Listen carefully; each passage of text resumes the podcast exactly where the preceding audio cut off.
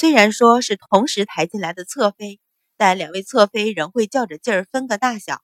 青州知府虽然是正四品，却是外任；而大理寺通判为从四品，却是京官。这微乎其微的差别，在众夫人心里已经分出高下。绕过归西轩，先向桃夭院而来。知府虽然比通判高一品级，但不如京官可以相互照应。阮云欢早习惯了这些人的趋利避害、捧高踩低，倒也并不意外。随着众人向桃夭院来，桃夭院本来不小，但一下子挤入这许多夫人小姐，便一下子显得狭小。众夫人以汤氏与秦氏为首，进了内室，一左一右坐在魏侧妃身侧。汤氏如常说了几句吉祥话，便含笑不语。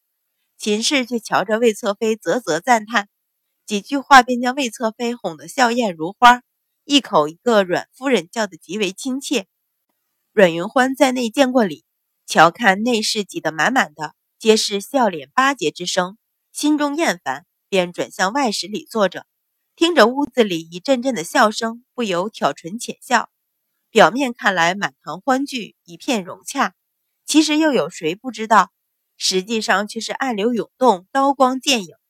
飘忽的心思感觉到两道窥探的目光时，回神，骤然抬头，便瞧见樊香儿匆忙避开的双眸。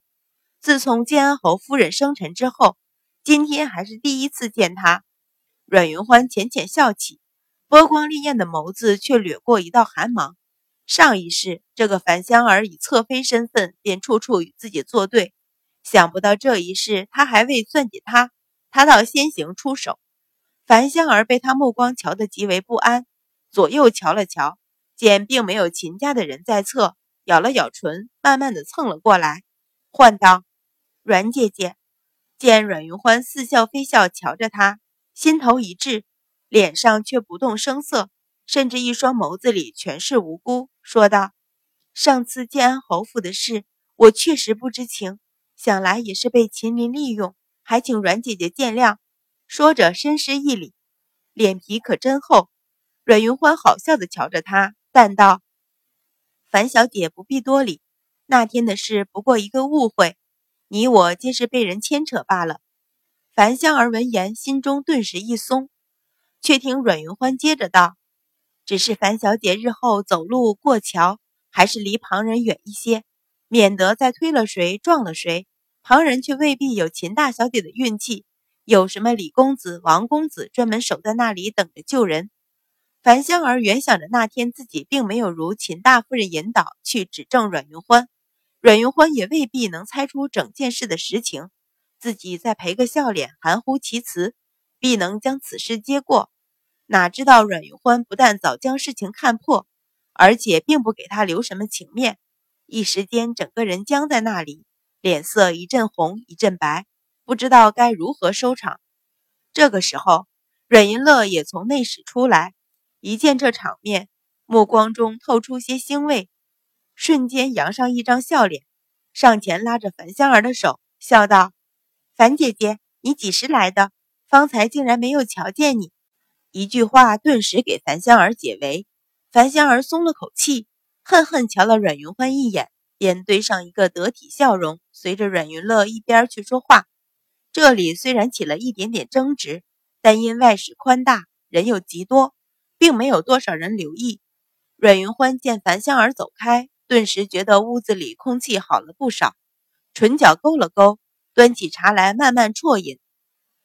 而留意的人少，不等于无人留意。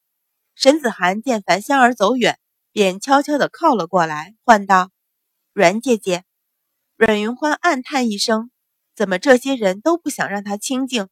抬头瞬间，水眸已带上一层笑意，说道：“是沈家妹妹，多日不见。”沈子涵见他和颜悦色，明显较对待樊香儿强得多，便也绽出一张笑颜，顺势在他身边坐下，说道：“那日我被秦大小姐支开，后来才听说姐姐落水，身子不打紧吧？又一个唯恐天下不乱的。”阮云欢浅笑说道：“不过是被水呛了一下，隔着几日已经无事。”沈子涵说道：“若是那日妹妹在场就好了，绝不至于让姐姐呛水。阮云欢微笑道：“妹妹水性极佳，众所周知。”刚说两句，便见内室的夫人们陆续退了出来，又引着众人向归西轩行去，给冯侧妃道过喜。阮云欢瞧着一屋子堆起的虚假笑容，不愿久留，转身出来，仍向后花园的方向行去。一会儿的尹燕也在那里，刚刚走出垂花门，突然间只听“嗨”的一声大喝，肩膀被人拍了一下，阮云欢吓了一跳。回头就见六皇子淳于坚满脸笑意，从花树后跳了出来。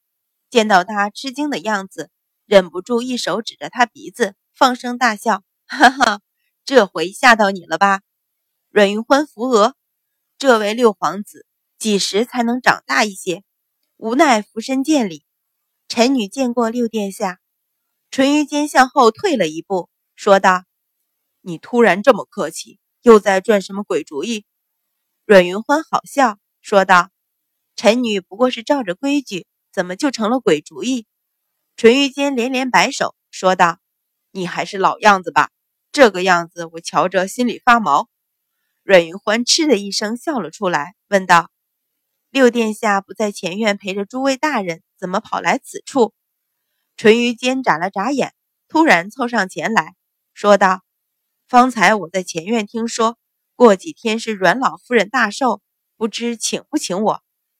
阮云欢浅笑道：“宾客名单自然由父母做主，殿下怎么来问我？”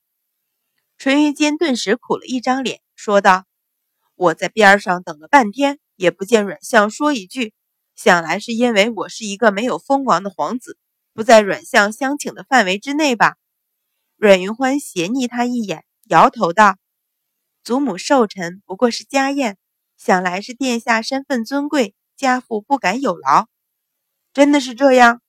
淳于坚眨了眨眼，突然往前一凑，俊美的脸上扯出一个讨好的笑容，说道：“云欢，你去和相爷说，我不怕有劳，也请了我去，好不好？”阮云欢听他唤自己闺名，不由皱眉，问道：“你唤我什么？”